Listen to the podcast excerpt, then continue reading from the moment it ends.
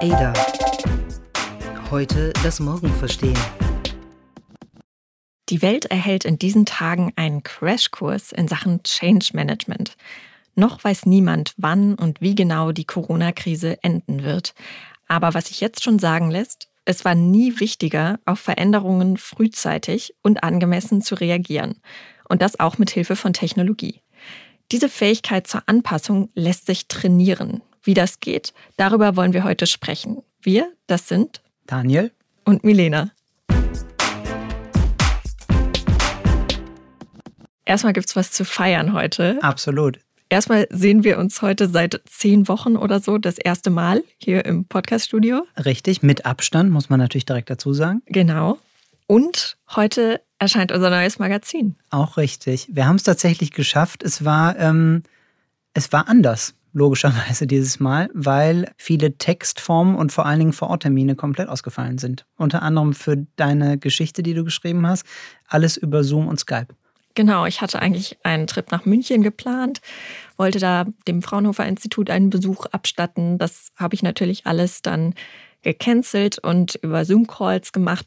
Das ist natürlich ein bisschen was anderes, ähm, man kriegt nicht ganz so einen Vorort-Eindruck, aber ich glaube, es ist trotzdem eine ganz nette Geschichte dabei herausgekommen. Definitiv. Und wir glauben auch, dass das Magazin trotzdem ganz nett geworden ist, was wir ja fertiggestellt haben. Auch wir haben uns angepasst. Wir haben keine Vororttermine gemacht. Wir haben alles über Videocalls und Telefon im Homeoffice gemacht. Auch wir haben uns angepasst, aber es ging dann irgendwie doch, auch dank der Technologie ja, ohne die wären wir auf jeden Fall aufgeschmissen gewesen. Und ihr könntet das Magazin jetzt auch nicht in Händen halten und lesen. Falls ihr es übrigens noch nicht habt, dann ist genau jetzt Zeit, es zu bestellen auf äh, join-ada.com slash Magazin. So, so viel zu dem kleinen Werbeblock. Wir wollen aber heute auch darüber reden, was die Titelgeschichte unseres neuen Magazins ist, nämlich das neue Normal. Genau, wir haben vorne drauf geschrieben, willkommen im viralen Zeitalter. Und ich weiß noch genau, als wir zusammensaßen und den Themenplan überlegt haben, kam gerade so diese Krise auf. Das war noch die Phase, wo man Witze gemacht hat über Corona und dass die Leute äh, sich anstellen und Panik ausbricht und das bestimmt bald wieder vorbei ist. Und dann haben wir so Stück für Stück gemerkt, mm, nee, irgendwie geht das nicht so schnell vorbei und haben dann überlegt, eigentlich muss man die Titelgeschichte darüber machen und haben uns ja, man kann glaube ich sagen, bis zuletzt offen gehalten, was genau da alles drin steht, weil man so gerade das Gefühl hat, eigentlich täglich ändert sich die Nachrichtenlage. Glauben aber, dass wir ein Stück geschrieben haben, was auch in ein paar Monaten noch, ähm, noch aktuell und relevant sein wird. Ich denke schon, denn es geht dabei darum, wie man mit Veränderungen umgeht und wie man mit einer unsicheren Zukunftsaussicht umgehen kann. Wir wollten das mal äh, nicht so pessimistisch betrachten und äh, nicht in ja, düsteren Zukunftsprognosen äh, versinken, sondern uns mal anschauen, äh, steckt in dieser ganzen Krise nicht vielleicht auch eine Chance? Genau, niemand weiß das besser als die äh, Chinesinnen. In ihren Schriftzeichen wird nämlich das Wort Krise mit zwei Symbolen geschrieben. Das erste bedeutet Gefahr und das zweite Gelegenheit. Man kann also eine Krise tatsächlich auch als Gelegenheit wahrnehmen. Und ähm, da das der Ada-Spirit ist, wollen wir das ähm, in der Titelgeschichte ja so ein bisschen zum Ausdruck bringen. Und das finde ich auch einen, einen schönen Gedanken, dass man nicht nur die Bedrohung sieht, sondern vielleicht auch die Möglichkeiten, die sich daraus ergeben. Und das gilt nicht nur für jeden Einzelnen oder jede Einzelne, sondern auch für Unternehmen. Und genau. Lass uns vielleicht erstmal auf die Unternehmen eingehen. Genau, lass uns über die Unternehmen reden. Ich, ähm, das wollen wir ja heute tun, so ein bisschen Optimismus verbreiten. Wir wollen nicht naiv sein und natürlich wollen wir auch nicht zynisch sein, aber Tatsache ist, dass das Leben ja irgendwie weitergehen muss und das geht ja auch weiter. Und ich finde schon, dass zahlreiche Beispiele zeigen, dass auch das Unternehmensleben weitergehen kann, ähm, wenn man gewisse Schritte einleitet, um mit diesen Veränderungen umzugehen. Ähm, wir haben recherchiert und haben ähm, nachgeschaut, was, was Managementprofessoren und Managementforscherinnen dazu sagen. Ähm, das eine ist, klingt banal, aber umdenken. Also die Krise nicht als temporäres Übel sehen, sondern fragen, hm, wie die Veränderungen eigentlich beschleunigt oder vielleicht auch erst herbeiführt, die aber so unter der Oberfläche eigentlich schon länger brodeln. Und wenn man das mal so ein bisschen reframed, dann ergeben sich tatsächlich neue Möglichkeiten. Dafür hat man ja ganz viele Beispiele sehen können in den letzten Wochen von Unternehmen, die vorher gar nicht äh, digital waren und dann sich sehr schnell eine Digitalstrategie äh, gesetzt haben, äh, ganz viel ausprobiert und improvisiert haben. Ähm, Produkte wurden plötzlich über Videokonferenzen vorgestellt. Die Supermarktkette Marks Spencer zum Beispiel in ähm, Großbritannien hat mit der Liefer-App Deliveroo kooperiert, um Lebensmittel auszuliefern. Das Luxuslabel Lanvin hat eine Modenschau mit Virtual Reality kreiert. Also es gab ganz viele Beispiele zu beobachten, wo sich Unternehmen, die bislang nicht so im virtuellen Raum unterwegs waren, ja auf neue Wege getraut haben, auch mal was ausprobiert haben, was vorher überhaupt nicht zu ihrem Kerngeschäft gehörte. Und ich glaube tatsächlich, dass so eine Krise, ähm, dass die Bereitschaft in, in Krisenzeiten größer ist, mal was auszuprobieren. Man hat ehrlicherweise irgendwie weniger zu verlieren oder traut sich vielleicht auch mal was, hat weniger Widerstände, um, äh, um mal was auszuprobieren. Absolut. Und das, was wir eigentlich ja schon seit Monaten predigen, auch für die letzte Titelgeschichte des ADA-Magazins aufgeschrieben haben, dass man in digitale Infrastruktur investieren muss und dass man da reingehen muss, dieses Risiko auch aufnehmen muss. Das ist, glaube ich, jetzt mittlerweile wirklich bei so gut wie allen Unternehmen angekommen. Und auch da gibt es wirklich äh, schöne Beispiele, zum Beispiel das britische Startup Streetify hat äh, seit Ende März virtuelle Schaufensterbummel im Angebot. Das finde ich ganz nett. Da können die Nutzerinnen und Nutzer in einer App oder auf der Website eine Straße eintippen und dann in den teilnehmenden Läden digital vorbeischauen und im Online-Shop bei denen bestellen. Also der komplette Innenstadtbummel äh, einfach mal in den virtuellen Raum verlagert. Und ich finde, das Beispiel zeigt ganz schön, unabhängig davon, ob das jetzt eine Milliardenidee ist oder nicht, oder vielleicht stellen die es auch in ein paar Wochen wieder ein, aber das Beispiel zeigt doch eigentlich perfekt, wie man einfach ein bisschen umdenken und umlenken kann, wenn man ein Bedürfnis, man möchte Klamotten einkaufen, kann oder will vielleicht jetzt gerade aber nicht irgendwo auf die, in die Fußgängerzonen gehen. Ähm, was gibt es also für digitale Lösungen dafür? Und das kann man ja eigentlich in sehr vielen Branchen durchdeklinieren und bei vielen, sehr vielen Geschäftsmodellen. Und ähm, du hast mir bei der Vorbereitung einen Link geschickt zur, zur Website Land der Ideen, ist es, glaube ich. Ähm, heißt diese Website, wir packen es in die Show Notes, wo auch in Deutschland ganz viele kleine und auch vielleicht mittlere und größere Ideen entstehen, wie man ja die Verbindung aus einem menschlichen Bedürfnis und einer digitalen Lösung übereinander bringen kann. Ein paar Beispiele auch hier. Es gibt neue lokale Digitalplattformen. Es gibt Gastroplattformen. Ähm, supportyourlocalgastro.de, äh, Fedelsretter in Köln. Es gibt Fitnesskurse zusätzlich online. Ähm, wir haben auch in der Titelgeschichte erwähnt, einen Amerikaner, der eine Website gebaut hat, wo man virtuelle Friseurtermine machen kann und dann über einen Zoom-Call mit einem Friseur verbunden wird. Man kann einerseits kann man darüber lachen, aber das zeigt ja eigentlich ganz schön, wenn ich gezwungen bin, zu Hause zu bleiben oder das lieber machen möchte und irgendwo hingehen möchte, möchte aber trotzdem ein Bedürfnis erfüllt haben, wie kann dieses Bedürfnis erfüllt werden? Oft eben mit der Technologie. Man muss irgendwie ein bisschen ja, den Horizont erweitern. Mhm, dazu gibt es ja auch dieses uralte Sprichwort Not macht erfinderisch. Und tatsächlich, äh, wenn man sich die letzten Wochen so ansieht, äh, da ist was dran. Also sobald man sich dazu gezwungen sieht, ähm, Friseurinnen und Friseure zum Beispiel hatten faktisch null Einnahmen, niemand durfte in die Salons kommen, dann muss man sich Gedanken machen, wie, wie kommen wir jetzt da durch?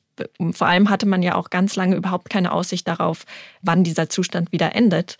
Und da sind wirklich, finde ich, tolle Dinge daraus entstanden teilweise. Also auch auf ganz lokaler Ebene, dass plötzlich das Yoga-Studio dann auch Online-Kurse anbietet und das jetzt vielleicht sogar dauerhaft beides anbietet und äh, sich daraus vielleicht wieder äh, neue langfristige Geschäftsmodelle ergeben, weil man eben jeden Yogakurs jetzt auch hybrid, also vor Ort und digital anbieten kann.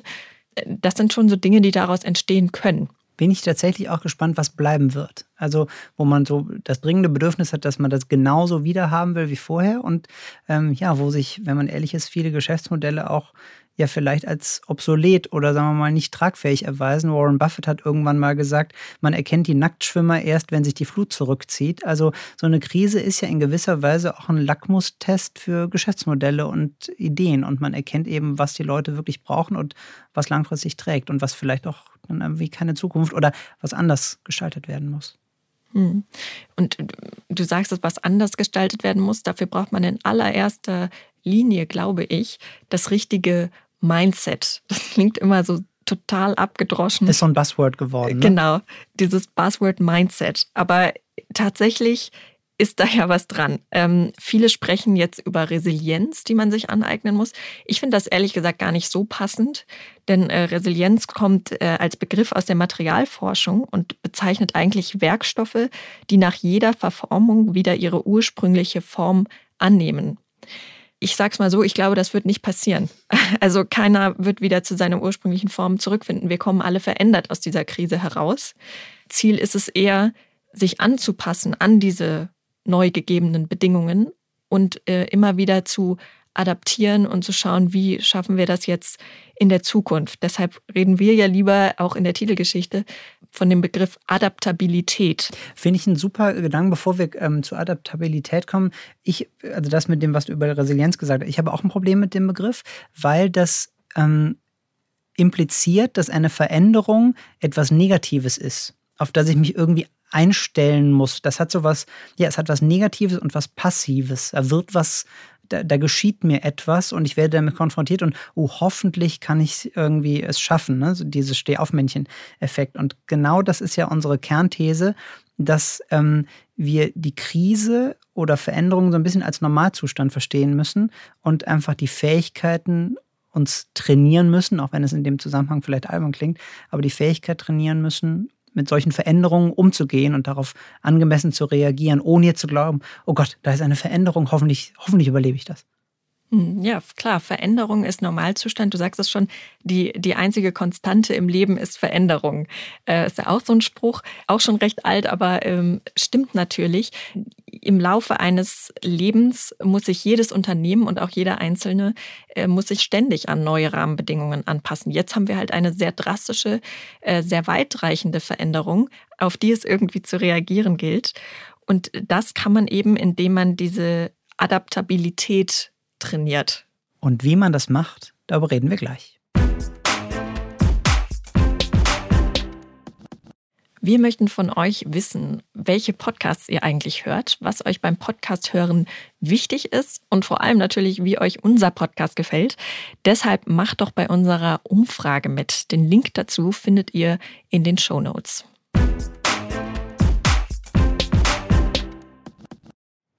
Milena, ein Wort, das man definitiv nur nüchtern sagen sollte.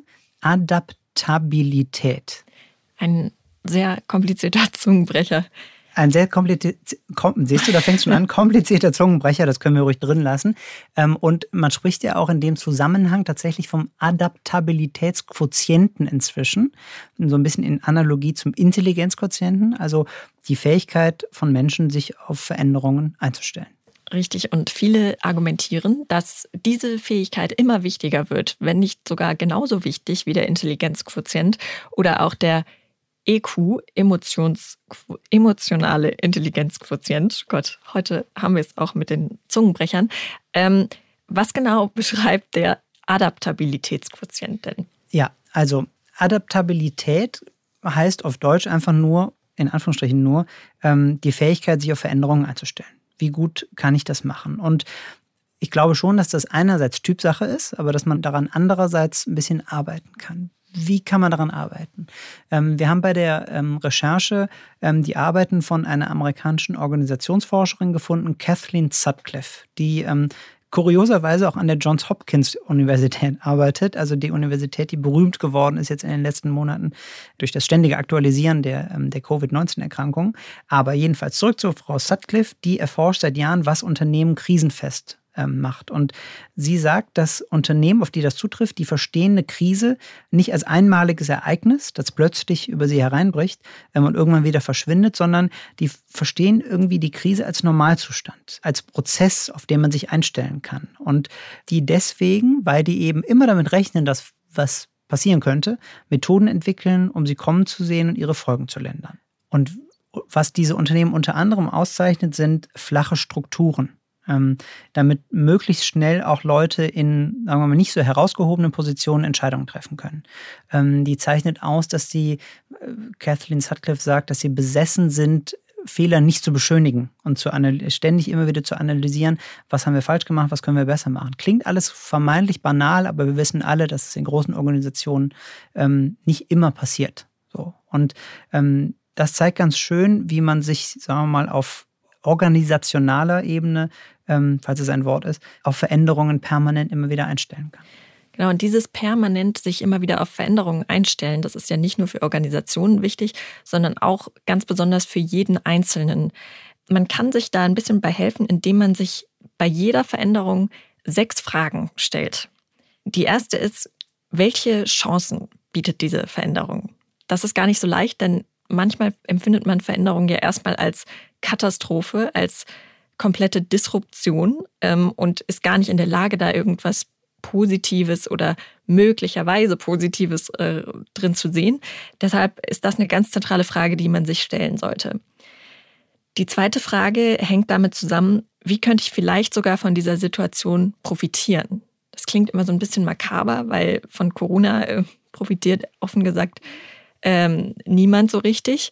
Äh, Fakt ist aber, aus den Veränderungen, die sich damit ergeben, werde ich vielleicht zu etwas gedrängt, zu einem Veränderungsprozess, der langfristig für mich auch gut sein könnte. Fällt dir da vielleicht ein Beispiel ein, was in den letzten Wochen sich bei dir verändert hat und auch langfristig etwas ist, wovon du profitierst? Also ich glaube schon, dass, ähm, und das hat man ja auch in dem Interview gemerkt, was Mark Zuckerberg ähm, vor ein paar Tagen gegeben hat, ich glaube schon, dass es keinen keinen Zustand mehr geben wird künftig, wo alle immer ins Büro kommen werden. Und ich glaube, dass wir im Team gemerkt haben, das haben wir auch in unserer Virtual Happy Hour immer wieder erzählt, dass wir gemerkt haben, dass wir auch so gut zusammenarbeiten können. Also zurück zu deiner Frage, diese ganze Pendelei, in meinem Fall von Köln nach Düsseldorf, ähm, in vollen Zügen und mit Verspätungen und so weiter, ich glaube, da kann man viel Zeit sparen. Und wir haben am Anfang gesagt, Crashkurs in Change Management. Das merkt man ja inzwischen. Auf einmal geht das Homeoffice in ganz vielen Unternehmen dann ja irgendwie doch. Klar, auch daraus ergeben sich wieder negative Folgen, Stichwort Büroflächen und was wird aus den ganzen großen Büros in den Innenstädten. Aber jedenfalls, erstmal könnte das auch was Positives sein, dass man vielleicht über seinen Tag besser freier verfügen kann, dass man irgendwo hinpendeln muss. So, also genau, das wäre, würde ich schon sagen, eine positive Veränderung. Kommen wir zur dritten Frage, die man sich stellen kann. Was liegt außerhalb meiner Kontrolle? Also wenn man sich diese Frage versucht mal zu beantworten, kann man mit einer Veränderung ja umgehen. Was liegt außerhalb meiner Kontrolle? Melina, gibt es irgendwas, wo du sagst, das liegt außerhalb meiner Kontrolle, kann ich leider nicht ändern, muss ich irgendwie mit umgehen lernen? Ja momentan natürlich sehr viel. Ne? Ich kann mich natürlich stundenlang äh, darüber aufregen, dass es irgendwie Kontaktbeschränkungen gibt, dass ich meinen Alltag nicht genauso leben kann wie noch vor ein paar Wochen. Aber das liegt ja außerhalb meiner Kontrolle. Es gibt ja äh, gewisse Gründe dafür, dass es diese Regeln gibt. Ähm, und ich kann mich entscheiden, meine Energie jetzt darauf zu verwenden, mich darüber tierisch aufzuregen. Oder ich konzentriere mich eben auf die Bereiche, die ich kontrollieren kann. Und das ist mein eigenes persönliches Umfeld. Ich kann dafür sorgen, dass ich mich irgendwie, weiß ich nicht, weiterhin gesund ernähre, in meiner Wohnung wohlfühle, äh, solche Dinge. Aber es bringt mir nichts, mich jetzt äh, wochenlang darüber aufzuregen, dass ich einen Mundschutz tragen muss, zum Beispiel. Das ist, glaube ich, äh, also das ist für mich persönlich so ein genereller äh, Leitsatz, dass ich versuche, mich möglichst wenig über Dinge äh, zu stressen, die ich sowieso nicht ändern kann und eher versuche, das zu beeinflussen, was ich unter Kontrolle habe. Das ist nämlich ja auch Frage 4. Was habe ich denn eigentlich unter Kontrolle? Und wenn man sich das mal fragt, dann sind das doch eigentlich relativ viele Dinge, über die man selbst entscheiden kann und über die man auch entscheiden kann, wie man damit umgeht. Genau, und die Zeit, ich habe ja eben gesagt, ich spare jetzt Zeit ein, weil ich nicht mehr pendeln muss. Die Zeit nutze ich zum Beispiel für Sport. Ähm, auch wenn man es jetzt vielleicht nicht sieht, aber ähm, jedenfalls stehe ich inzwischen, also die Stunde, die ich sonst früher aufgestanden bin, um Zeitung zu lesen oder Frühstück zu machen, weil die Kinder in den Kindergarten müssen, was sie momentan nicht müssen, ähm, nutze ich für Sport. So. Und äh, auch wahrscheinlich eine banale Erkenntnis, aber man lebt den darauffolgenden Tag dann ganz anders, wenn man morgens schon eine Stunde Sport gemacht hat. Man trinkt automatisch mehr Wasser, man ernährt sich gesünder, weil man irgendwie äh, nicht die Schokolade oder die Chips dann abends in sich reinstopfen möchte. Und das hat diese Veränderung definitiv mit sich gebracht, einfach morgens ein bisschen mehr Sport zu machen. Und das ist auch schon ein schönes Beispiel eigentlich für eine Antwort auf Frage 5, nämlich welche kleine Tat könnte mich in dieser Situation voranbringen? Und wenn du sagst, morgens irgendwie eine halbe Stunde Sport machen, das ist eigentlich keine riesige Lebensumstellung. Es ist aber etwas, was dir offenbar total viel ähm, neue Lebensenergie gibt, äh, dazu beiträgt, dass es dir besser geht tagsüber. Und jeder kennt, glaube ich, so kleine Taten, die man eigentlich sofort umsetzen könnte, damit es einem besser geht? Mir fällt noch eine ein, kleine Tat, weil viele sagen, ah, mir fehlt so dieses spontane Zusammentreffen ähm, in der Kaffeeküche oder mal zu einem Kaffee mit Kollegen. Das machen wir ja im Team tatsächlich auch inzwischen ab und zu mal, dass wir uns irgendwie nachmittags oder nach dem Mittagessen oder so äh, anrufen und dann trinkt man halt Kaffee vom Bildschirm äh, oder ruft sich auch mal kurz an. Aber eigentlich nach jedem Gespräch hat man so das Gefühl, das war gut, dass wir das jetzt gemacht haben. Und es geht ja dann irgendwie auch so. Klar, es ist nicht exakt dasselbe, aber es ist zumindest annähernd dasselbe. Es ist eine Adaption an die Situation, die man vorher hatte. Ein, ein Versuch der Annäherung, aber eben doch etwas anderes. Damit kommen wir auch schon zur letzten Frage, der sechsten Frage, die man sich stellen kann. Was ist das beste Szenario? Also wie könnte diese ganze Situation für mich am besten ausgehen? Man malt sich ja ganz gerne Horrorszenarien aus, was alles schiefgehen könnte. Ich könnte meinen Job verlieren, ich könnte krank werden, äh, Angehörige könnten krank werden, äh, die Wirtschaft könnte komplett äh, untergehen. Wir werden alle, es wird alles schrecklich. Die hat man sehr schnell im Kopf, diese Szenarien. Aber was ist denn eigentlich das Beste, was passieren könnte aus dieser Situation? Und ähm, das sollte man sich genauso malerisch mal äh, vor Augen führen, wie die Horrorszenarien, die die ganze Zeit so im Kopf herumkreisen. Und wahrscheinlich ist es ja dann irgendwas in der Mitte. Hoffentlich. Also davon ist auszugehen, ja. Ja, vielleicht kann es auch helfen, in gewisser Weise das Ziel so ein bisschen umzudefinieren. Ich glaube, als Menschen streben wir ja immer nach Stabilität. Wir haben gerne, dass die Dinge so bleiben, wir haben gerne Routinen. So, vielleicht müssen wir eher nach Flexibilität nicht streben, aber zumindest lernen, damit umzugehen. Und ja, das so ein bisschen als Ziel zu definieren, dass eben die Sachen nicht immer so bleiben können. Und ähm, klar, dafür müssen wir uns auf gewisse Weise selbst disruptieren ähm, und so anstrengend das bisweilen auch sein mag, ähm, auf Menschen und Orte und Ideen und Verhaltensweisen einlassen, die unseren eigentlichen Routinen vielleicht in gewisser Weise widersprechen. Oder anders gesagt, wer sich auf die Zukunft vorbereiten will, muss sich von der Vergangenheit vielleicht auch mal lösen. Das war der ADA-Podcast heute das Morgen verstehen. Entwickelt wird unser Podcast von der gesamten ADA-Redaktion, einem Teil der Handelsblatt Media Group. Produziert werden unsere Folgen in Düsseldorf von unserem wunderbaren Tonmeister Julian Stephan. Wenn ihr unsere Arbeit unterstützen möchtet, dann könnt ihr das am besten tun, indem ihr unser ADA-Magazin abonniert und unserem Podcast bei iTunes 5 Sterne gebt. Mehr Informationen gibt's unter join-ada.com. Ada. Heute das Morgen verstehen.